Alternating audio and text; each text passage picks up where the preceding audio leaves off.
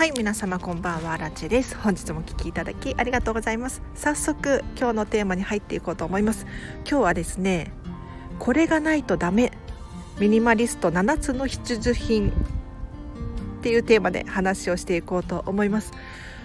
もうね私自身がミニマリストで持っているものの物量がですねすごく少ないんですよ。でただ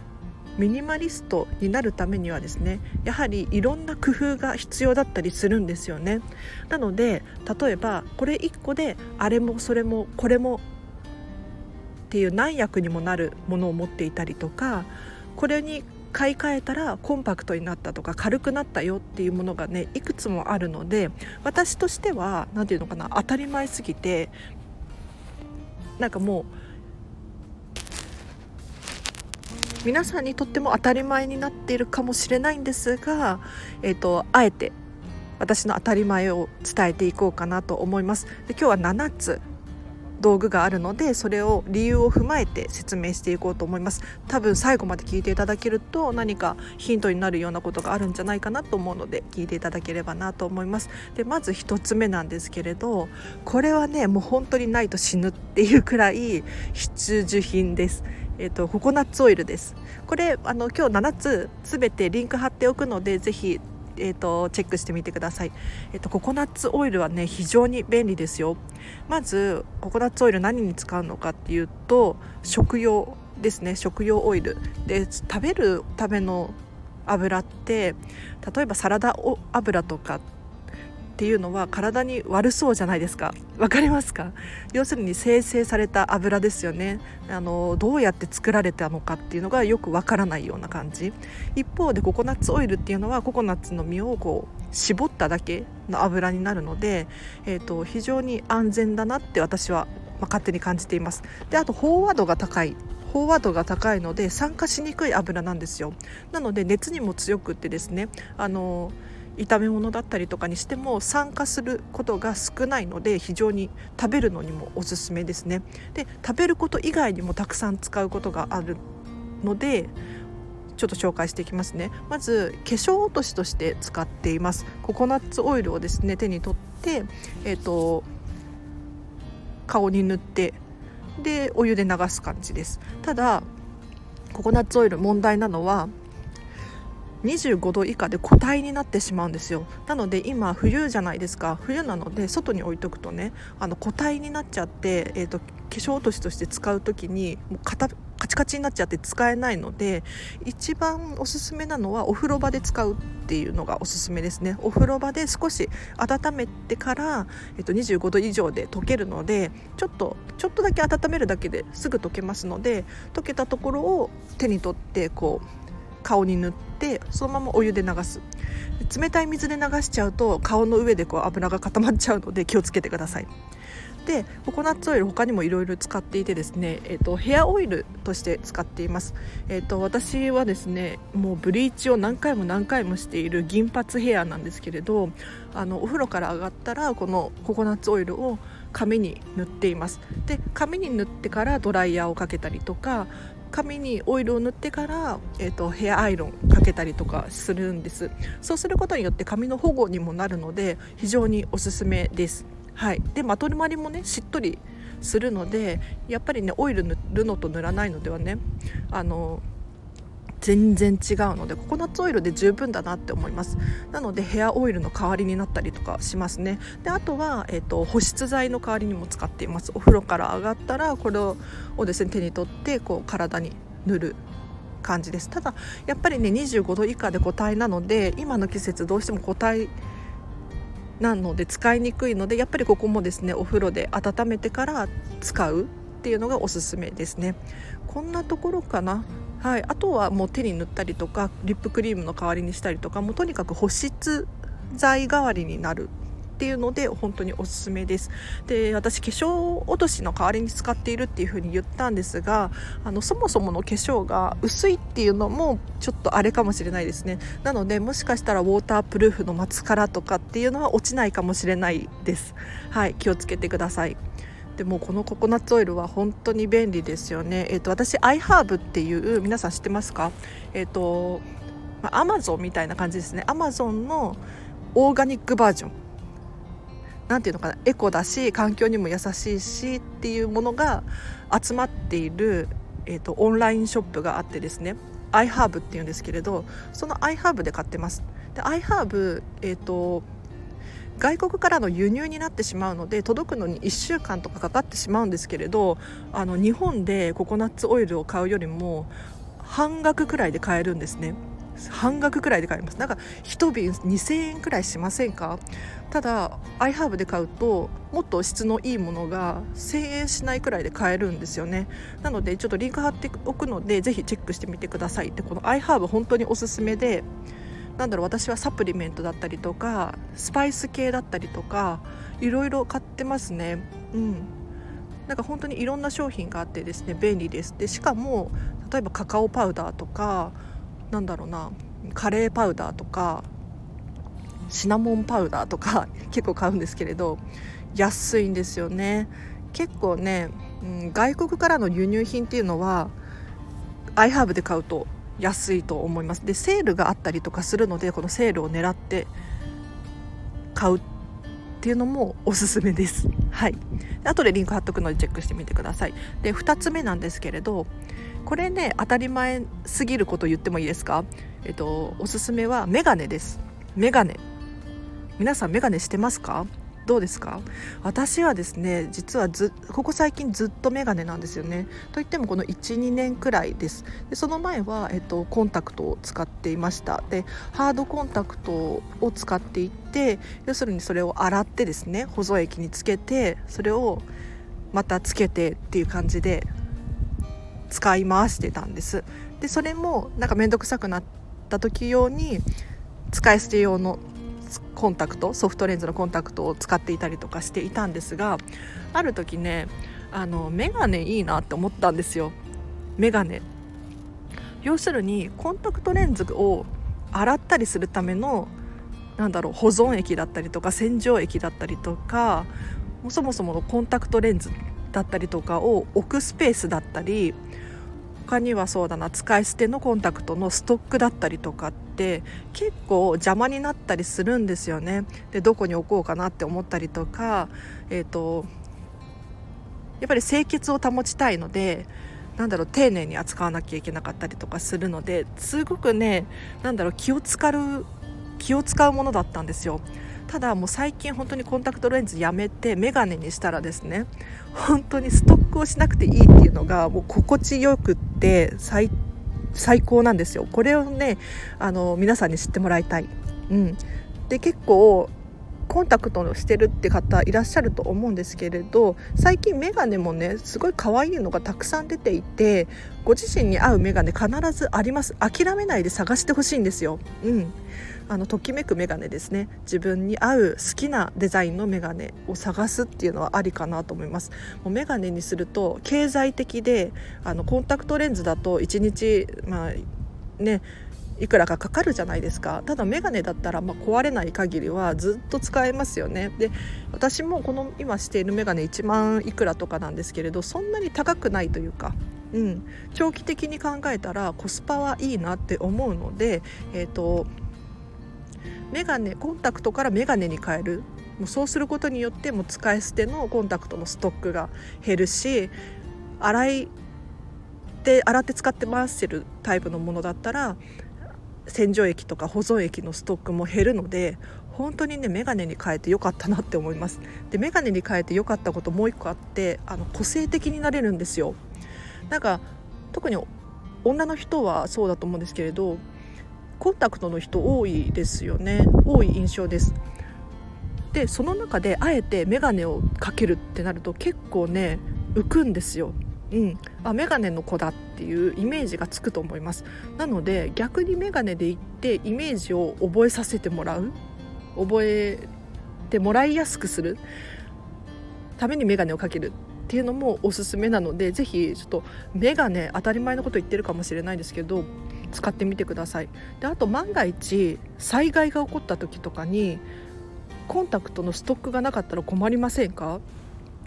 ねなんか出かけた先でなんか災害にあって身動きが取れなくなった時に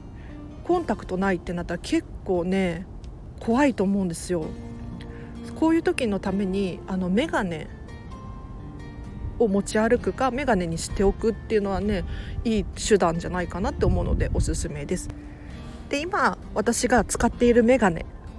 ちょっとリンク貼っときますのでチェックしてみてください。これがですねあの何て言うのかなただのメガネじゃなくってあの好きな好みの形だったりとかデザインなんですがさらにそこに加えてですねとってもエコなメガネなんですよ。というのも私あのキングコング西野さんのオンラインサロンのサロンメンバーなんですけれど、えっと、西野さんの今映画「煙突町のプペル」っていう映画やってるじゃないですかその映画のコラボメガネなんですね。うん、でなんでコラボかっていうとこのメガネあのメガネのゴミ廃材をですね再利用してメガネに作り直しているものなんです。なのであの本来だったら捨てられるはずの部品だったりとかを溶かしてこう使作り直直すっていうのかな。うん。廃材を再利用して作ってるメガネなのであのとってもエコなメガネなんですよ。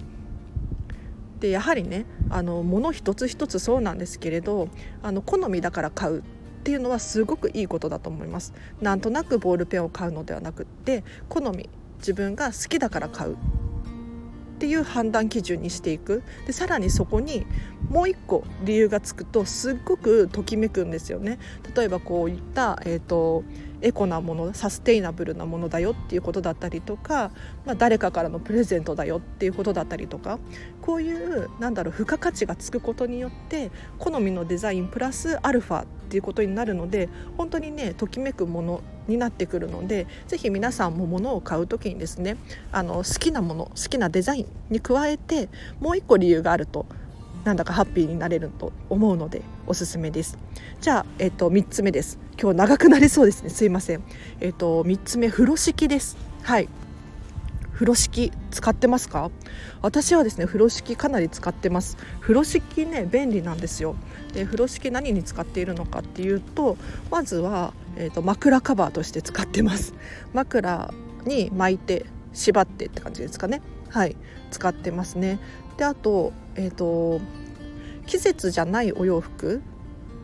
今だったら夏服とかですかね。を風呂敷に包んでしまったりしています。というのも風呂敷って大きさだったりとか形が自由自在になるのでその枕を包むだったりとかお洋服を包むだったりとかあと結構大きいので収納力があったりするんですよね。でちっちゃいものを包むってなった時もこう半分に折って包んだりとかあのもう本当に自由自在に使えるので本当に便利なんですよ。これが箱の収納ボックスとかだとそういうわけにはいかないじゃないですかもう形が固定されていてこの大きさのものしか入らないとかちょっとなんかスカスカだけど仕方ないかとかただ収収納、うん、風呂敷だと大きさが自由自在になるので本当にね便利なんですよ。でもう一個ポイントがあってって風呂敷のいいところはね洗えるところなんですよね。何を当たり前なことを言ってるんだって思うかもしれないんですけれどやはりあの収納ボックスとかっていうのは洗えないですよね、まあ、拭くことはできるかもしれないんですけれどなんだろう結構大変じゃないですか。ただその分風呂敷だったらもう洗濯機にポンって入れるだけでもういつでも清潔なので本当にねあの便利なんですよね。あとはもう今おしゃれな風呂敷いっぱい出ててもう可愛いんですよ。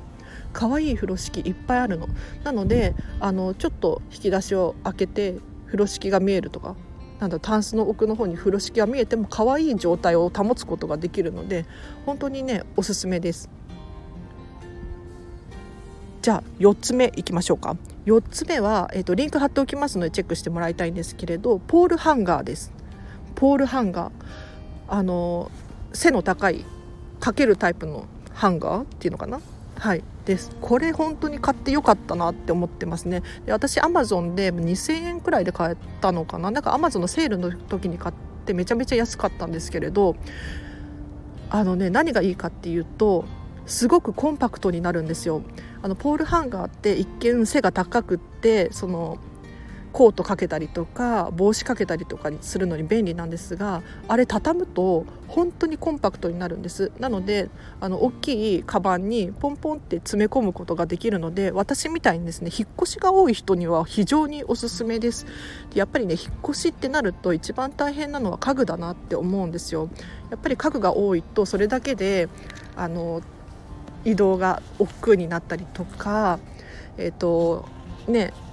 引っ越し料金がかさんだりとかするので家具がちっちゃくなるほどにいいなって私は思っているんです。でそんな時はポールハンガーですねもう組み立ても本当に楽々であのネジとかいらなくてくるくるくるって回すだけでポールハンガー組み立てることができるんですで本当にコンパクトになって軽くってえっ、ー、と結構収納力もあるのでこれ買ってよかったなって思ってます。で私はですねもう5年くらい前に買ったんですけど2000円くらいで未だに持ってるのですごいお得だったなって思いますね。でこれ使う時にポイントがあって私あのミニマリストなので物は少ないんですけれどついついねポールハンガーにそのコートだったりとかジャケットだったりとかいっぱいかけてしまいがちなんですがいっぱいかけちゃうとね美しくないの。全然美しくない。なのでおすすめは、えっと、帽子をかけたりとか、えっと、カバンをかけたりとか洋服はかけないのがおすすめですね。洋服かけると結構ドシンと見栄えが一気に、うん、塞がっちゃうのであのごちゃごちゃして見えてしまうんです。一方で帽子をかけたりとかカバンかけるくらいだったらすっきり見えるので、えーと、あんまりかけないっていうのが おすすめかもしれないです。うん。なのでミニマリストさんにはね非常におすすめなのでポールハンガーぜひ使ってみてください。リンク貼っておきます。で5つ目なんですけれどこれ私化粧品が少ないのでこれ紹介させていただいていいですか？4色パレットのアイシャドウです。はい、ちょっと男性の方もしかしたら聞いてらっしゃるかもしれないので参考にならないかもしれないんですけれど4色パレットのアイシャドウ1個あるだけでもう私はほとんどの化粧が完成するんですよ。はい、で例えば、まあ、アイシャドウとしても使うんですけれど他にもハイライトだったりとかなんだろうノーズシャドウとかもえーと、アイシャドウを使ってますね。あとアイシャドウの暗めの色を使って眉毛描いたりとかあとは明るめのところをチーク代わりに使ったりとかするんですよ。なのでもうこれがあれば私の化粧はねほぼ完成します。というのもあの化粧下地だったりとかなんだろう、えーと、ファンデーションとかも一切使わないタイプでもうアイシャドウだけで4色パレットのアイシャドウだけでほとんど完成してる感じですね。はい。他にも持ってるんですけれど今持ってるのはマスカラと口紅です。この3つが私の化粧道具。うん。です。なので化粧品ってここまで減らすことができるんだって思ったらですね本当にあのポーチの中とかも粉まみれにならないし、えーと、回転が速いので本当にねいつも清潔に使えるなって思います。で結局昔はいろいろ持ってたんですけれど例えば何年も使っちゃったりする化粧品があったりするんですよね。例えば口紅も5本10本持ってたら1個あたりの消費量って減るじゃないですか。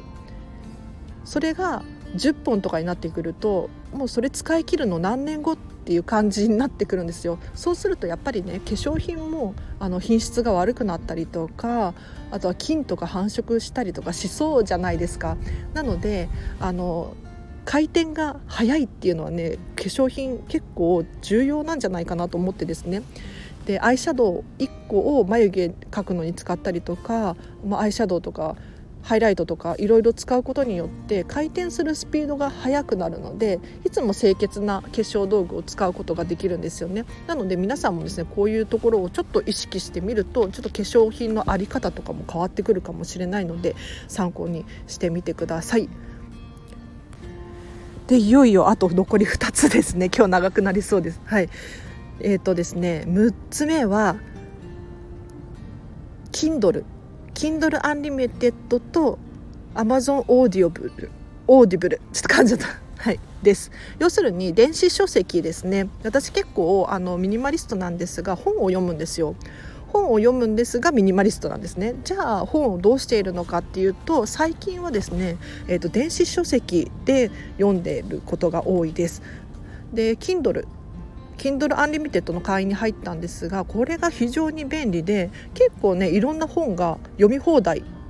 になってるんですよ。で確かに最新刊とかっていうのはないかもしれないんですけれどビジネス書とかだと1年とか半年くらいしてくるとなんか読みたいなと思ってたのが、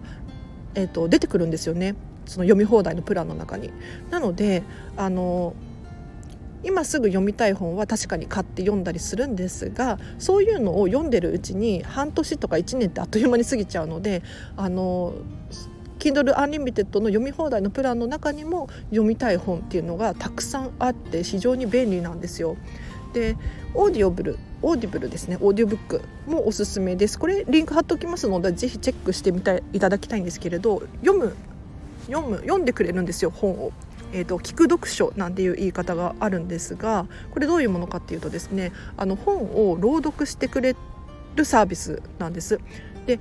Amazon のオーディオブックは月1500円で 1, 1冊聞けるっていうプランなんですけれど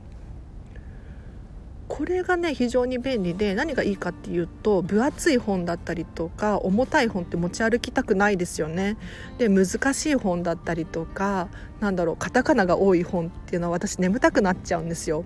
ただ読んでくれるってなると話は別で、えっと、声優さんだったりとかアナウンサーみたいな方俳優さんがですね本を読んでくださるので聞いていても心地よいしあのリズムがあってですね非常に楽に聞くことができるんですなのであの重い本とかを買う必要もなくですねあの聞くだけで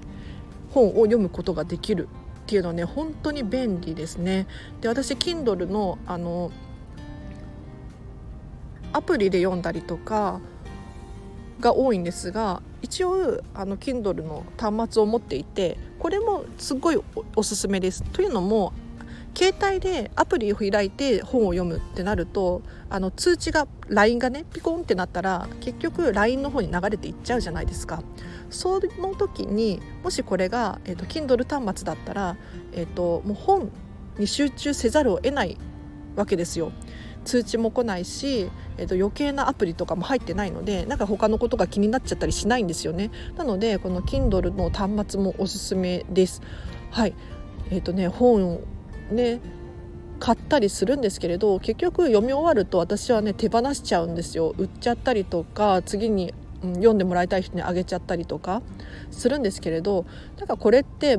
もったいないなと思うんです。だったらもう最初から、えーと、電子書籍版を買ってですねあのそこで完結したら楽だなって思うんですよ。なので皆さんもちょっと試してみていただきたいですね。でちょっと裏技的なのを教えてもいいですか？私もこれよく使うんですけれど、えーと電子書籍って朗読してくれるんですよ。でこれ iPhone の機能なのかな？わからないんですけれど目が不自由な方向けにですねあの文章をなんかウェブサイトだったりとかを読み上げてくれる機能ってご存知ですか？そうなんですよ。この機能があるんです。なので例えばインターネットで何かホームページ開いた時に目が見えない人はですねあの読み上げ機能っていうのを再生することによってあの調べることができるんですね。この機能を使うことによって本の朗読っていうのが Kindle でできるんですよ電子書籍なんだけれどオーディオブックみたいな感じで使うことができるのでこれ iPhone の設定ですねえっ、と朗読機能かな？読み上げ再生だったかな、うん、確かそんな感じで調べていただくと、はい、あの電子書籍のをそのままオーディオブックみたいに聞くことができるので、まあ、もちろんあのこれは声優さんが喋ったりとかしてるわけじゃなくて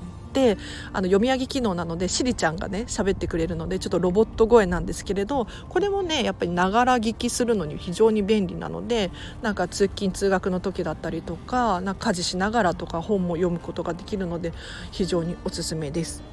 ではでは最後ですね。7つ目いきますか。これね昨日もちょっとちらっとお伝えしたんですけれど非常におすすめです。ヨガマットです。ヨガマット。これはねもう私ねもう笑っちゃうくらい快適だなって思いましたよ。で何に使ってるのかっていうとヨガマットをですね私布団代わりに使っております。はい。でこれえっ、ー、とミニマリストたけるさんっていう方かな？の本の中に、えっと、ヨガマットを布団に使うといいよなんて書かれていたのでそれをそのままに受けて使っているんですね。でこれが非常に便利だったので今日はその感想を伝えていきたいと思います。で何が良かったかっていうとですねいろいろ良かったですね。まずコンパクトなんですよ。布団って重いし大きいし大変じゃないですか。ベッドの方もそうだと思うんですけれどあの場所を取りますよね。ただこれがヨガマットだとどんなことが起こるかっていうともう薄いし軽いし、えーと、くるくるっとすれば立たせて収納することができるので本当にスペースがぐぐっと広くなりましたね。非常におすすめです。でやっぱり布団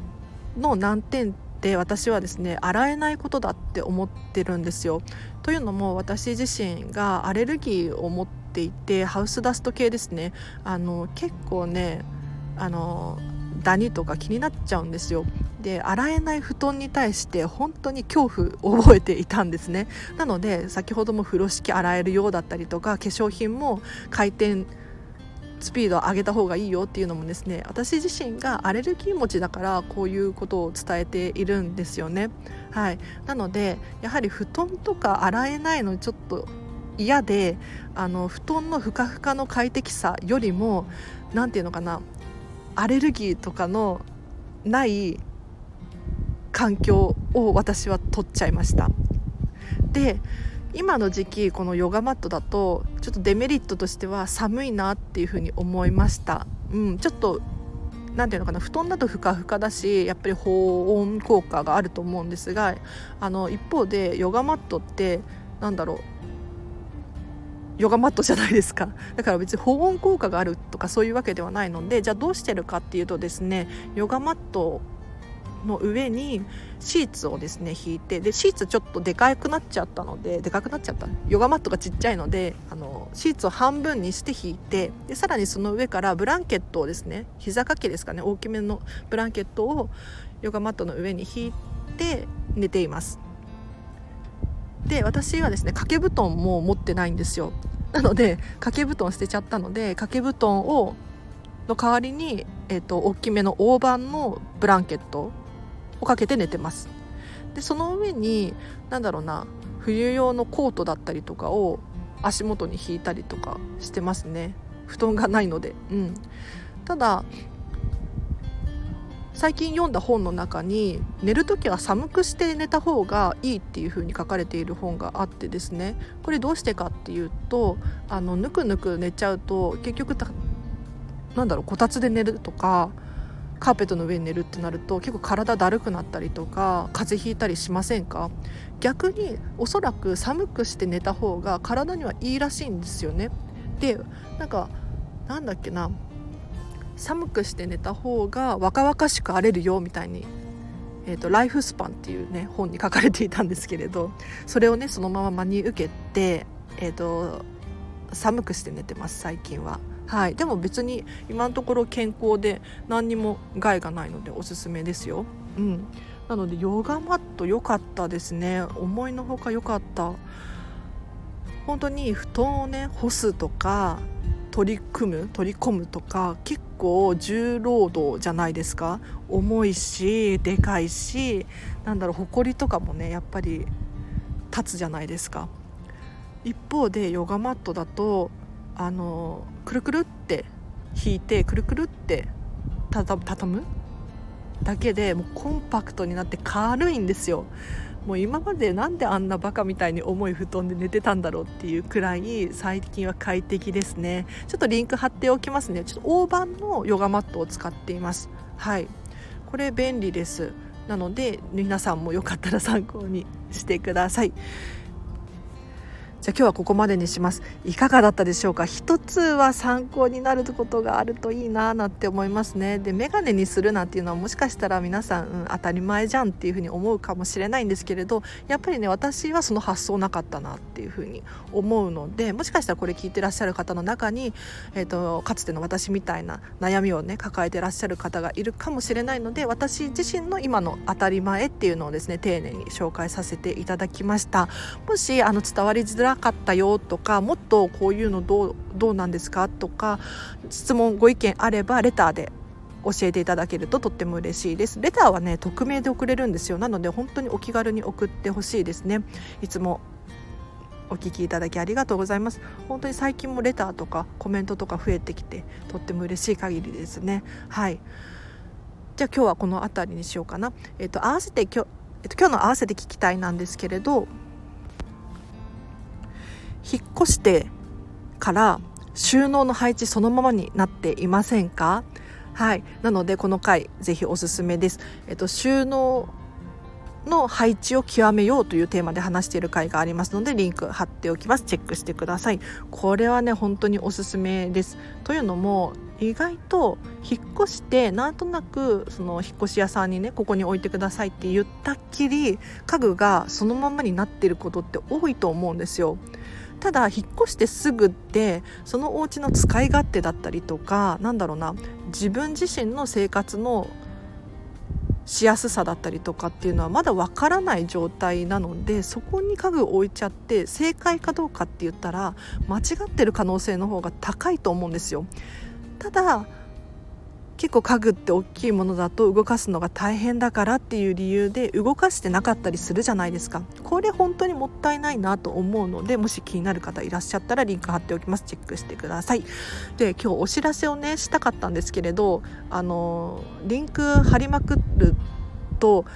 文字数がオーバーするので多分ね貼れないと思うんですよね。なので今日はここまでにします、えっと、このチャンネルはですね見習いこんまり流片付けコンサルタントである私がもっとお片付けがしたくなるそんな理由や効果メリットについて話をしているチャンネルでございます。もし気になる方いらっしゃいましたら毎日更新しておりますのでぜひチャンネルフォローしていただいてまた明日も会えるととっても嬉しいです。ではちょちょっとだけ雑談してもいいですか？ちょっとだけ。ここからは雑談なのでもし聞いていただける方いらっしゃったら聞いていただいてただ雑談もですね結構本気で話しているので何か生活のヒントになったりとかすると思うので聞いていただければなと思いますでね今日実は仕事だったんですよあの飲食店で働いてるんですけれど仕事だったんですがあの夜夜ねあの飲食店今7時にラストオーダーで8時にお店を閉めなきゃいけないんですよ。で7時ってご飯食べる時間じゃないですか。ね、なのにラストオーダーってもう本当に私自身もそうなんですけれどお店に入りづらいしお店に行きづらいし何て言うのかな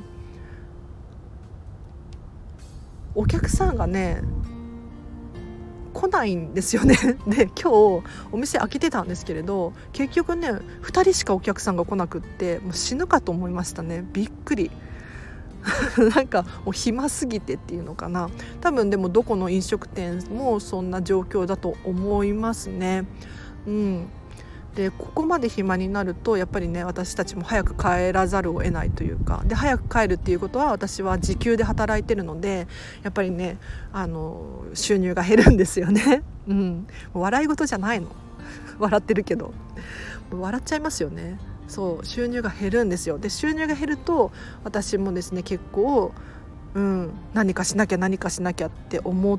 うんですよねただ、えーと、皆さんにもお伝えしたいんですけれどあのこう収入が減ったりとかするとどうしても何か頑張らないととか思ったり何かいい方法あるんじゃないかっていうふうに思いがちなんですがこういう時こそねあの慎重になるべきなんですよね。うん、あの今まで通りやってきた積み重ねたことをやり続けたりとかなんか博打打ちに出るっていうのは非常に悪いです。良くないので。そうだな。急に何かし始めるのではなくって今まで積み上げてきたものをじゃあこういうふうにしたらいいんじゃないかとかこういうふうにしたらいいんじゃないかっていろんなチャレンジをする。ことによってあのもしかしたら何かしらが成功するかもしれないので皆さんもですね私も今こんまり流片付けコンサルタント目指してるんですがこの片付けコンサルタントをですねいよいよ収入にしたいなと思って今活動しています。はい、でここが多少ね収入が入ってこればあのお給料が減っても、まあ、プラマイゼロくらいにはなるんじゃないかなって今思っているんですよね。うん、そうなのただやっぱりやっちゃいけないのは博打ちに出るっていうことなんですよ。今までやったこともないのに例えばタピオカ屋をやってみるとか。これはねあんまり良くなくっていかに失敗する確率を下げるのかっていうのがおすすめです。なので割と安全なところを通った方がよくって失敗するとあのなて言うのかなそのストレスでまた何かやらなきゃって思ってただその時の案っていうのは結構視野が狭くなってるのであの失敗する確率が高いものかもしれないですよね要するになんだろうこれしかないみたいな株を買って失敗してまた株を買うみたいなこれって良くないのであの今までね積み上げてきたものを丁寧に慎重に出すっていうのがおすすめです。というのもこれは今日ねキングコング西野さんのボイシーで喋ったことをそのまま喋ってます。はいあのアウトプットって大事なんですよね。アウトプットすることによってようやくご自身の自分自身のあの記憶につながる定着するのでぜひあのこのチャンネルもですねいろんなことを喋っていますがお片付けのことだったりもそうなんですけれど、えーと実際に実践してみる。でさらに人に喋ってみる。っていう風にするとですね自分自身の記憶の定着にもつながるので是非このチャンネルが良かったよなんていうことはですねあると思うんですね。なので 是非シェアしていただけるととっても嬉しいですっていう宣伝でした。はい。では今日もお聴きいただきありがとうございます。では皆様今日も寒いんですけれど明日もね元気にハッピーに会えるととっても嬉しいです。ちょっと今日長くなっちゃってごめんなさい。あのたくさんリンク貼っておくのでもし気になることがあったらあのチェックしてみてください。見るだけでもねなんかあの視野が広がったりすると思うので参考までに見ていただけたらなと思います。では明日もハッピーな一日を一緒に過ごしましょう。あらちでした。バイバーイ。